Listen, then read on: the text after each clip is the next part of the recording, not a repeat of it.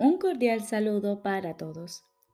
Hoy continuamos leyendo el texto del libro Un curso de milagros. Capítulo 10.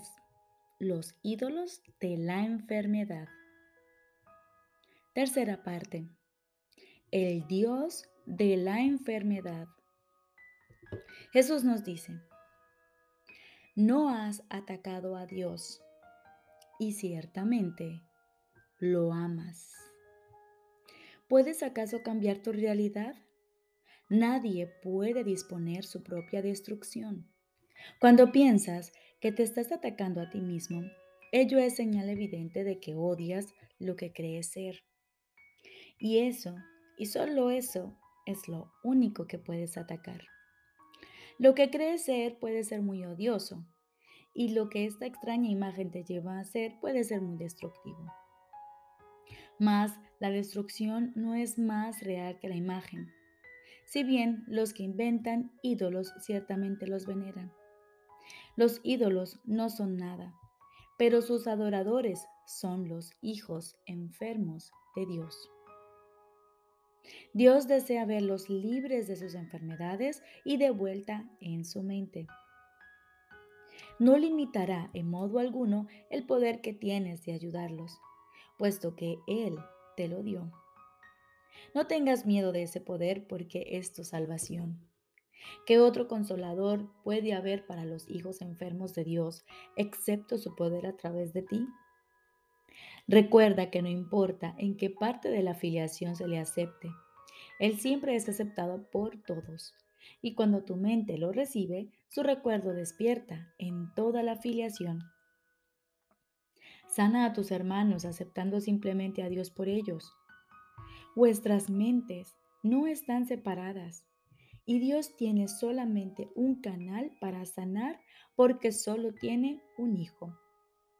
El único nexo de comunicación que le queda a Dios con sus hijos los une a todos ellos entre sí y a todos ellos con Él.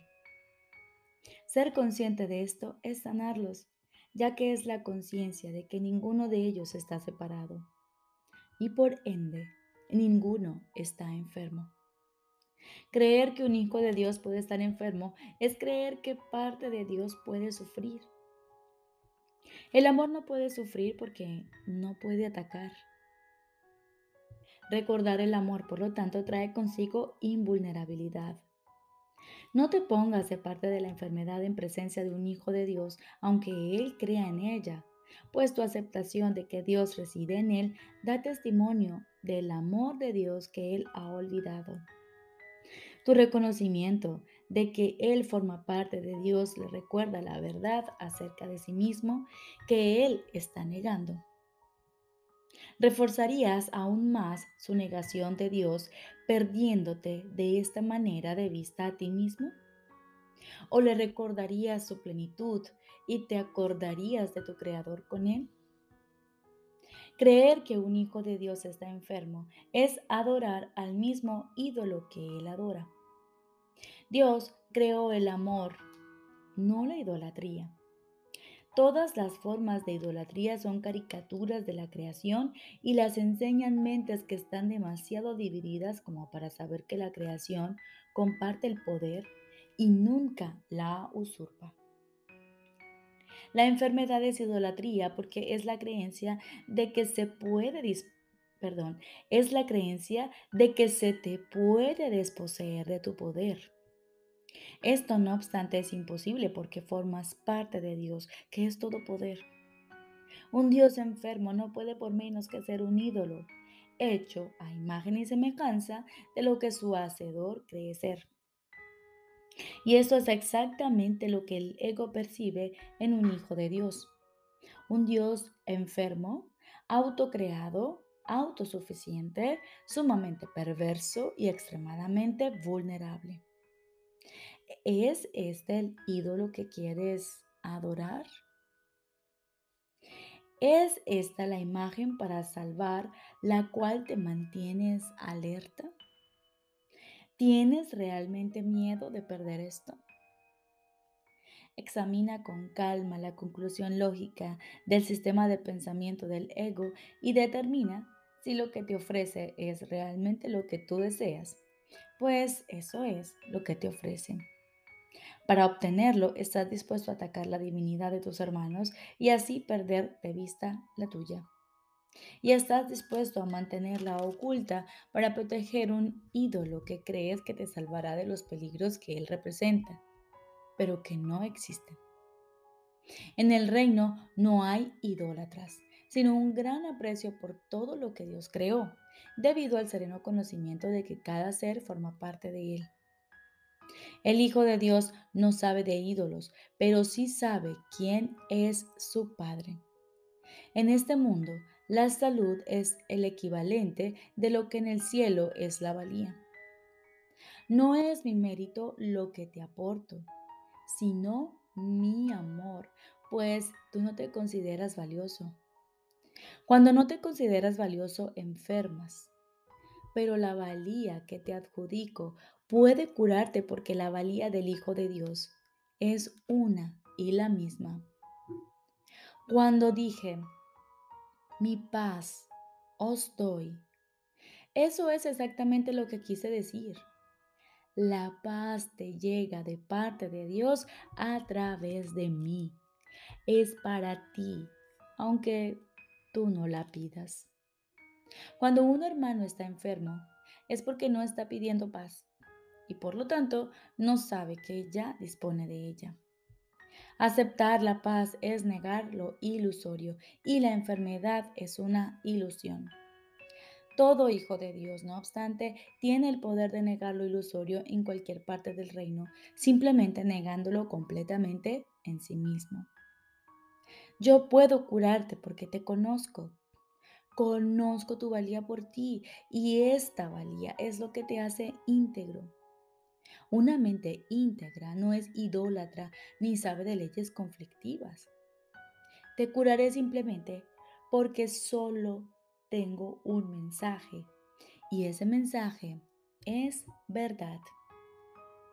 Tu fe en Él te hará íntegro cuando tengas fe en mí.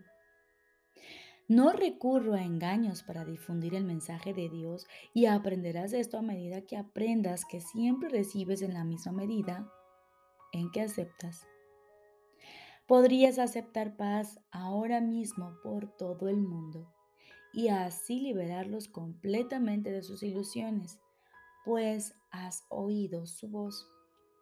Pero no antepongas otros dioses a Él, o no podrás oír. Dios no tiene celos de los dioses que inventaste, pero tú sí. Tú quisieras conservarlos y servirles porque crees que ellos te hicieron a ti. Crees que ellos son tu padre porque estás proyectando sobre ellos el pavoroso hecho de que los inventaste para reemplazar a Dios. Mas cuando parezcan hablarte, recuerda que nada puede reemplazar a Dios y que todos los sustitutos con los que los has intentado suplantar no son nada. Dicho llanamente, pues, puede que creas que tienes miedo de la nada, pero en realidad tienes miedo de lo que no es nada. Y al darte cuenta de esto, sanas. Oirás al Dios al que prestes atención. Inventaste al Dios de la enfermedad y al inventarlo te capacitaste para oírle. No obstante, no lo creaste, pues Él no es la voluntad del Padre. Por lo tanto, no es eterno y quedará deshecho en el instante en que indiques que estás dispuesto a aceptar solamente lo eterno. Si Dios no tiene más que un solo hijo, no puede haber más que un solo Dios.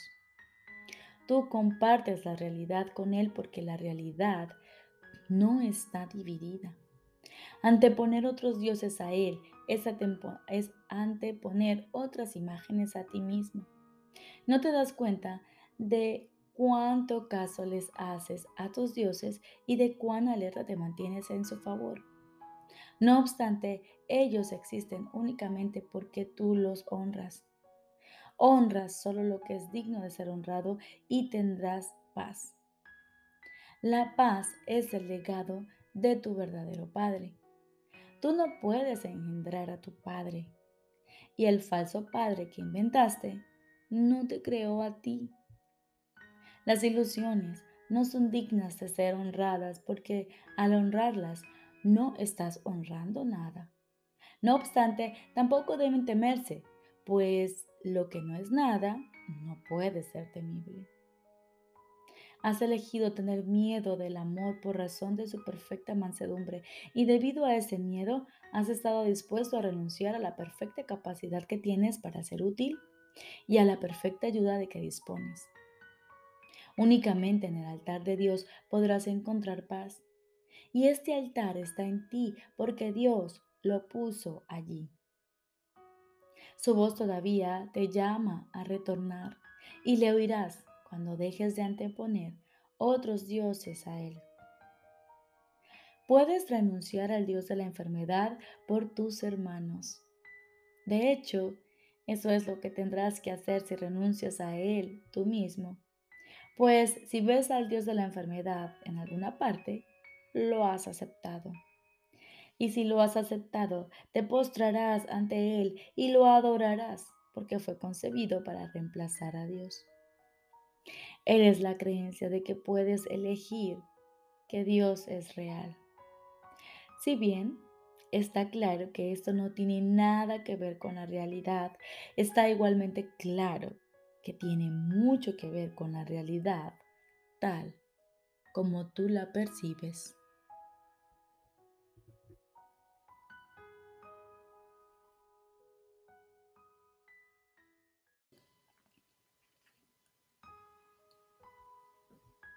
Ahora continuamos con el libro de ejercicios. Lección número 76. No me gobiernan otras leyes que las de Dios. No me gobiernan otras leyes que las de Dios. Hemos visto antes cuántas cosas absurdas te han parecido ser la salvación. Cada una de ellas te ha aprisionado con leyes tan absurdas como ellas mismas.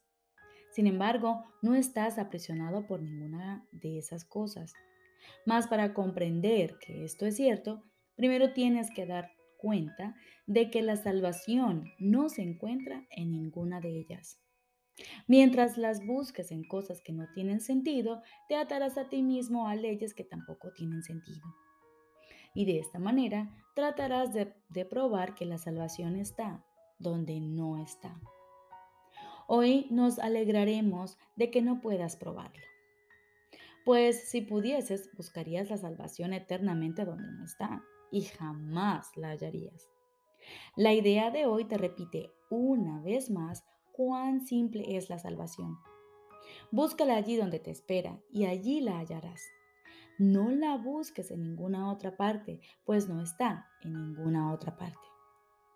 Piensa en la liberación que te brinda el reconocimiento de que no estás atado a las extrañas y enreversadas leyes que has promulgado para que te salven. ¿Crees realmente que te morirías de hambre a menos que tengas fajos de tiras de papel de papel moneda y montones de discos de metal. ¿Crees realmente que una pequeña píldora que te tomes o que cierto fluido inyectado en tus venas con una fina aguja te resguardará de las enfermedades y de la muerte? ¿Crees realmente que estás solo a no ser que otro cuerpo esté contigo? La demencia es la que piensa estas cosas. Tú las llamas leyes y las anotas bajo diferentes nombres en un extenso catálogo de rituales que no sirven para nada ni tienen ningún propósito. Crees que debes obedecer las, entre comillas, leyes de la medicina, de la economía y de la salud. Protege el cuerpo y te salvarás. Eso no son leyes, sino locura. El cuerpo se ve amenazado por la mente que se hace daño a sí misma. El cuerpo sufre solo para que la mente no pueda darse cuenta de que es la víctima de sí misma. El sufrimiento corporal es una máscara de la que la mente se vale para ocultar lo que realmente sufre. No quiere entender que es su propia enemiga, que se ataca a sí mismo y que quiere morir. De esto es lo que tus leyes, entre comillas, quieren salvar al cuerpo. Para esto es para lo que crees ser un cuerpo. No hay más leyes que las de Dios. Esto necesita repetirse una y otra vez hasta que te des cuenta de que es aplicable a todo lo que has hecho en oposición a la voluntad de Dios. Tu magia no tiene sentido. Lo que pretende salvar no existe. Únicamente lo que pretende ocultar te salvará. Las leyes de Dios jamás pueden ser reemplazadas. Dedicaremos el día de hoy a regocijarnos de que sea así. No es esta una verdad que queramos seguir ocultando. En lugar de ello, nos daremos cuenta de que es una verdad que nos mantiene libres para siempre. La magia aprisiona, pero las leyes de Dios liberan. La luz ha llegado, porque no hay más leyes que las de Él. Comenzaremos hoy las sesiones de práctica más largas con un breve repaso de las diferentes clases de leyes, entre comillas, que hemos creído necesario acatar. Estas incluyen, por ejemplo, las leyes de la nutrición, de la inmunización, de los medicamentos y de la protección del cuerpo en las innumerables maneras en que ésta se lleva a cabo. Crees también en las leyes de la amistad, de las buenas relaciones y de la reciprocidad. Puede que hasta incluso creas que hay leyes que regulan lo que es de Dios y lo que es tuyo. Muchas, entre comillas, religiones se han basado en eso. Dichas religiones no salvan, sino que condenan en nombre del cielo. En cualquier caso, sus leyes no son más extrañas que otras leyes que tú crees que debes obedecer para estar a salvo. No hay más leyes que las de Dios. Desecha hoy todas tus insensatas creencias mágicas y mantén la mente en un estado de silenciosa preparación para escuchar la voz que te dice la verdad estarás escuchando a uno que te dice que, que de acuerdo con las leyes de Dios, las pérdidas no existen. No se hacen ni se reciben pagos. No se pueden hacer intercambios. No hay sustitutos. Y en ninguna cosa, y ninguna cosa es reemplazada por otra. Las leyes de Dios dan eternamente sin jamás quitar nada.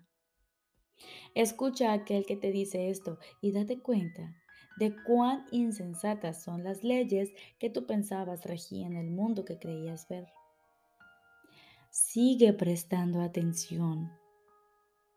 Él te dirá más. Te hablará del amor que tu Padre te profesa, de la infinita dicha que te ofrece de la ardiente añoranza que siente por su único hijo, creado como su canal de creación, pero que éste le niega debido a su creencia en el infierno. Abramos hoy los canales de Dios y permitamos que su voluntad se extienda a través de nosotros hasta Él. De esa manera es como la creación se expande infinitamente. Su voz nos hablará de esto y así como de los gozos del cielo que sus leyes mantienen por siempre limitados. Repetiremos la idea de hoy hasta que hayamos escuchado y comprendido que no hay más leyes que las de Dios. Después nos diremos a nosotros mismos, a modo de dedicatoria con la cual concluye la sesión de práctica. No me gobiernan otras leyes que las de Dios. No me gobiernan otras leyes que las de Dios. Repetiremos hoy esta dedicatoria. Tan a menudo como sea posible, por lo menos cuatro o cinco veces por hora, así como en respuesta a cualquier tentación que de sentirnos sujetos a otras leyes a lo largo del día. Es nuestra declaración de que estamos a salvo de todo peligro y de toda tiranía. Es nuestro reconocimiento de que Dios es nuestro Padre y de que su Hijo se ha salvado. Recordemos, lección número 76. No me gobiernan otras leyes que las de Dios. No me gobiernan otras leyes que las de Dios. Te deseo un feliz y maravilloso día.